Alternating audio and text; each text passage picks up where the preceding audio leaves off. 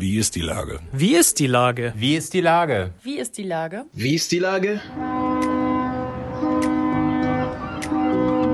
Der fast tägliche Podcast mit Lars Meyer. Wie ist die Lage? Unser fast täglicher Podcast als Kooperation mit der Mopo und der Gute-Leute-Fabrik spürt tagesaktuellen Fragen nach. Macher, Musikerinnen, Models, Mütter und Politiker, genauso wie Schwestern, Schweißer, Freiberufler oder Helfer, kommen knapp 15 Minuten zu Wort. Die Auswahl ist rein subjektiv, aber immer spannend und überraschend. Mein Name ist Lars Meyer und ich rufe fast täglich gute Leute an. Unser Partner, der das diese Woche möglich macht, ist das Discovery Dog in der Hafen City. Herzlichen Dank. Heute befrage ich die Schauspielerin Johanna Wukalek. Ahoi, Johanna. Ahoi, Lars. Liebe Johanna, eigentlich hätte ich Bonjour sagen müssen, äh, denn du lebst seit einiger Zeit in Paris. Was hat dich dahin verschlagen? Also tatsächlich hat es uns dahin verschlagen, weil äh, wir immer mal dahin wollten. Und ich habe auch, äh, als ich so Schauspielstudentin war, immer gedacht, ach, man müsste doch mal in Paris leben. Da kam es aber dann nie dazu, weil sich das überhaupt gar nicht, da war gar nicht dran zu denken. Und ähm, mein Mann hat dann auch hier gearbeitet oder arbeitet auch viel hier an der Oper oder mit zum Beispiel mit dem Orchestre de, de Paris. Und deswegen sind wir einfach mal hierher gekommen. Das war eigentlich äh, in erster Linie mal nur Neugierde. Jetzt pendeln wir fleißig. Es ist eigentlich es ist eine herrliche Kombination zwischen dem schönen Hamburg und dem schönen Paris hin und her. Das ergänzt sich wunderbar. Mir fällt gerade auf, äh, dass ich glaube, wir haben jetzt so rund 80, 90 Mal diesen Podcast, diesen täglichen Podcast gemacht. Und immer wieder kommt Paris als der große Sehnsuchtsort irgendwie vor. Also auch in der Zeit, wo die Leute nicht reisen durften, wurde immer häufiger Paris genannt als der Ort, wo man gerne hinfahren würde. Was ist denn für dich so das Magische in fünf Sätzen an der Stadt? Also es ist natürlich tatsächlich, dass die, die, diese, dieser Stadtkern so erhalten ist, architektonisch. Dann ist es, es ist eigentlich die ganze Kultur. Es waren immer wieder Schriftsteller hier, auch aus anderen Ländern äh, Europas, die hergekommen sind und ein paar Jahre hier gelebt haben in Paris und dann geschrieben haben. Es gibt Paris bei Nacht, da ist das Licht einfach anders, das Licht, was sich in der Seine spiegelt. Die Beleuchtung ist anders in Paris. Äh, es ist äh, dieser Esprit in der Stadt, der sich äh, aus ja, dieser lebhaften Lust an Kultur, aber auch der Lust äh, am Leben speist. Jetzt ist Paris im Moment natürlich auf eine Weise inzwischen besonders schön, weil es sind noch nicht viele Touristen ja. Das heißt, es ist Paris sehr schön zu erleben äh, als Nebenerscheinung von allem, was wir gerade erlebt haben, dass es eben viel ruhiger ist. Wie geht denn der Pariser äh, tatsächlich mit der Krise um? Sind die sehr diszipliniert oder äh, feiern die das Leben trotz äh, von äh, Viren? Also die Franzosen selber sagen, sie wären furchtbar undiszipliniert. Äh, und äh, das waren sie wohl auch teilweise. Das kam dann darauf an, wo, in welchen Arrondissements. und ähm, ich selber finde sie ja sehr diszipliniert. Also zum Beispiel äh, in Bussen, in Metros ist es immer äh, angenehm leise. Keiner redet sehr laut. Man nimmt also Rücksicht. Ich glaube einfach, weil diese Metropole so groß ist und so voll ist normalerweise.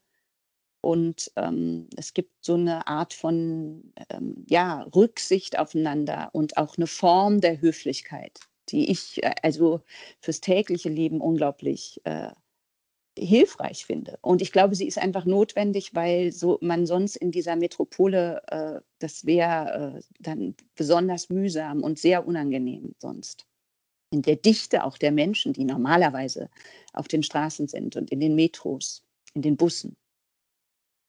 Ja, du sagst ja gerade, dass ihr äh, pendelt zwischen Hamburg und Paris. Was ist es denn, äh, was dir fehlt, wenn du in Paris bist? Sind es die Franzbrötchen aus Hamburg oder Nee, der Hafen. Also ich muss sagen, dieser Hafen ist immer wieder neu äh, und unglaublich beeindruckend. Die Riesencontainer, die man sieht, dieser, dieser aktive Handelshafen, den, den, ich finde das wirklich äh, un, ja, fesselnd, faszinierend.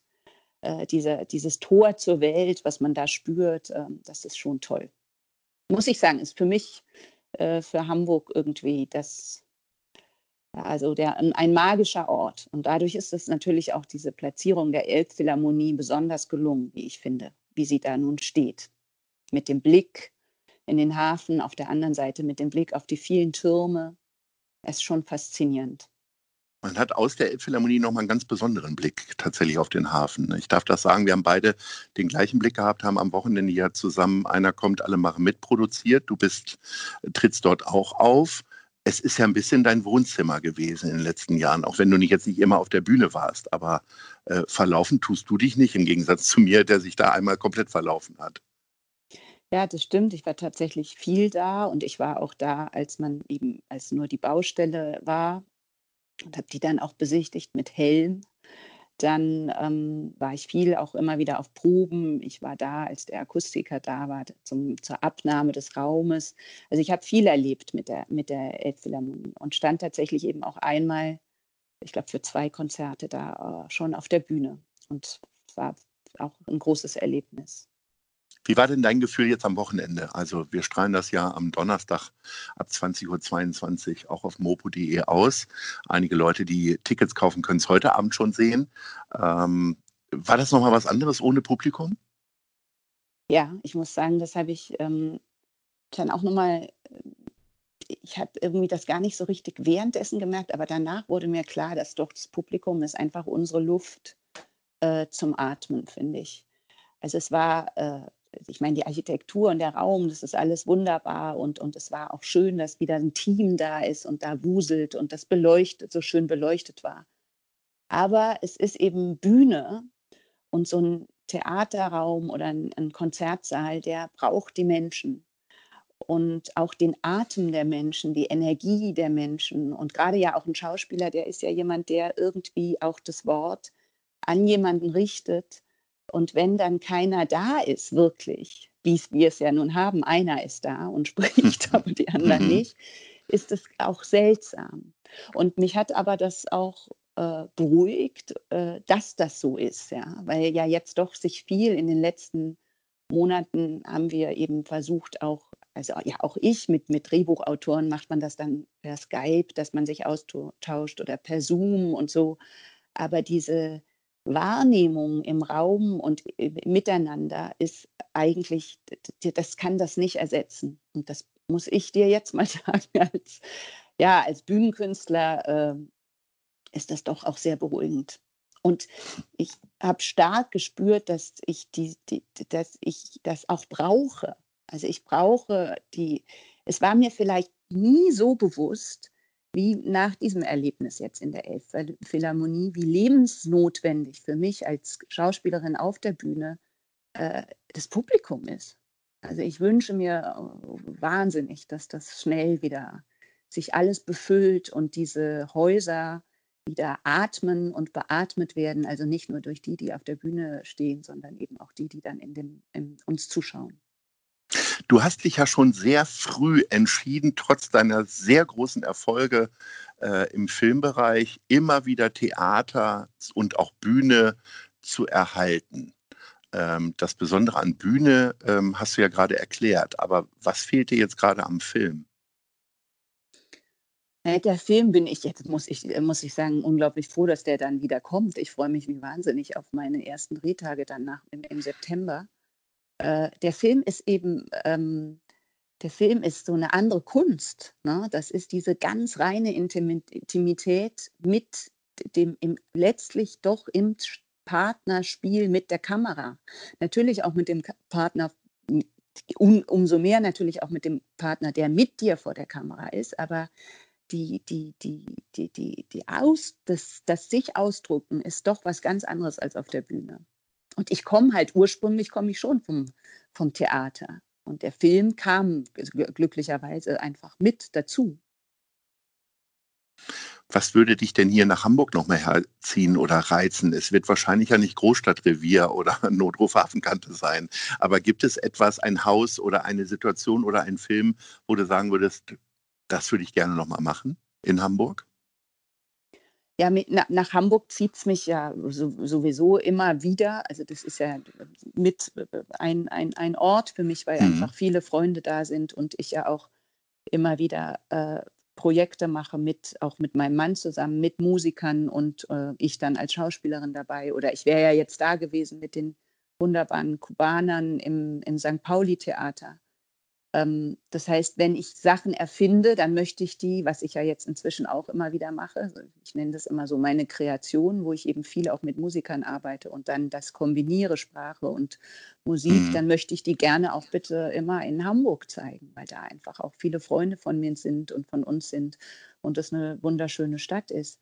Und ansonsten zieht sage ich mal, im Allgemeinen, äh, ich glaube, es einen freien Künstler immer wieder dorthin äh, wo die Menschen sind, die dann sich mit dir ausdrücken und verbinden wollen. Und wenn das dann in Hamburg ist, dann ist das da. Also wenn es da ein tolles Theaterstück gibt, tolle Rolle äh, oder äh, ja, das auch immer, dann, dann bin ich auf jeden Fall auch in Hamburg. Ich bin ja freiberuflich, ich bin ja nicht mehr fest an ein Haus gebunden. Rassismus ist ein großes Thema, auch immer wieder in Frankreich. Ich bin schon äh, mit Kindesbeinen an immer wieder nach Frankreich gefahren zum Schüleraustausch und so weiter. Und immer wieder gab es auch die Diskussionen darüber. Ist nun hier in Hamburg auch mittlerweile ein großes Thema. Wir selbst von der Guten-Leute-Fabrik haben ja Hamburg ist bunt ins Leben gerufen, einen Aufruf dazu für Vielfalt und eben für äh, die Betonung, dass Rassismus strafbar ist und keine Meinung sein kann. Äh, wie erlebst du da gerade Frankreich? Ja, ich verfolge das natürlich ähm, auch mit, also aufmerksam und es ist eben ein, ein, ein immer vorhandenes Thema. Ne? Das ist ja in, in unserer Gesellschaft drin. Ich, ähm, es gibt einen wunderbaren Dokumentarfilm I'm Not uh, Your Negro mit äh, äh, James Baldwin. Ich habe James Baldwin äh, äh, viel gelesen, der sich ganz tief damit auseinandersetzt über diese Frage dieses Problems äh, der anderen Hautfarbe, des Andersseins, des daraus resultierenden Rassismus. Ähm, ja, und es ist einfach äh, furchtbar, dass es, dass es das geben, dass es das gibt nach wie vor. Und ähm, ich hoffe sehr, dass, dass das ist sicher ein langer Weg, der, der eben, dass, dass sich immer weiter irgendwie Wege gefunden werden, das äh, ja, aus, dieser, aus unserer Gesellschaft äh, zu beseitigen, buchstäblich, und äh, nicht mehr vorkommen zu lassen. Das ist, ähm, also mich, mich, mich, ich muss sagen, ähm, nicht, äh, ja, mich, mich, das ist was, wie soll ich sagen, das ist, ist was sehr Bedrückendes, dass es das gibt. Und ich habe ja. auch viele, ja, also viel mehr kann ich, also gibt jetzt diese, die, die, die gibt ja auch hier in, in, in Frankreich jetzt eine, eine, große Bewegung, die, die da, ähm, wo die sich zusammenfinden und demonstrieren dagegen. Ich und dann in den USA und überall. Es muss, es, es, es kann nicht sein, dass es das gibt. Es ist eine ja ganz langjährige, von der, von, von der Kolonialzeit her, ganz tiefe Geschichte es, es ist auch gar nicht möglich, das jetzt so kurz hier abzuhandeln, ne? in, so, in so einem Gespräch, wie wir das machen. Aber ja. ich meine, selbst, ich war ja auch auf Kuba und habe da viel äh, mit, äh, mit, ja, mit den Kubanern da gearbeitet. Dieses Land ist voll von äh, aus der Kolonialzeit von Menschen mit der Geschichte von den Spaniern, von der noch aus der Sklavenzeit. Das heißt, alles ist so tief und äh, weit, woher das kommt, dass es sicher auch ein weiter Weg ist, das endlich loszuwerden. Unbedingt. Zum Schluss noch was Positives. Also ich habe ja gesagt, für viele ist Paris so der Sehnsuchtort, wo mir die Leute gesagt haben, äh, auf die Frage, was würden sie als erstes machen, äh, wenn alles wieder normal läuft und alles wieder gut ist. Dann kam häufig Paris. Für dich die Frage, was würdest du als erstes in Hamburg machen? Zum Hafen fahren. Und den Krähen zuhören. Ja, und da lang gehen und diese Luft einatmen, dann mich zu Fuß äh, vielleicht tatsächlich auch der Elbphilharmonie nähern. Es ist schön, dahin zu gehen, ja. Das ist ein schöner Gedanke zum Abschluss eines sehr schönen Gesprächs, liebe Johanna. Viele Grüße nach Paris und ich sage Ahoi und à bientôt. À bientôt. Ahoi.